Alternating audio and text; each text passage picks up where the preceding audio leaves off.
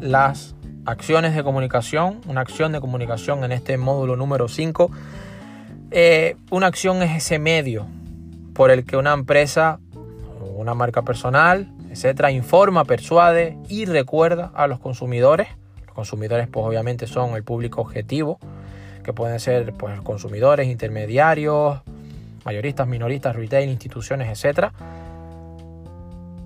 Los productos que vende. Es decir, las acciones de comunicación son la voz de la empresa o tu voz, la voz de tu marca personal.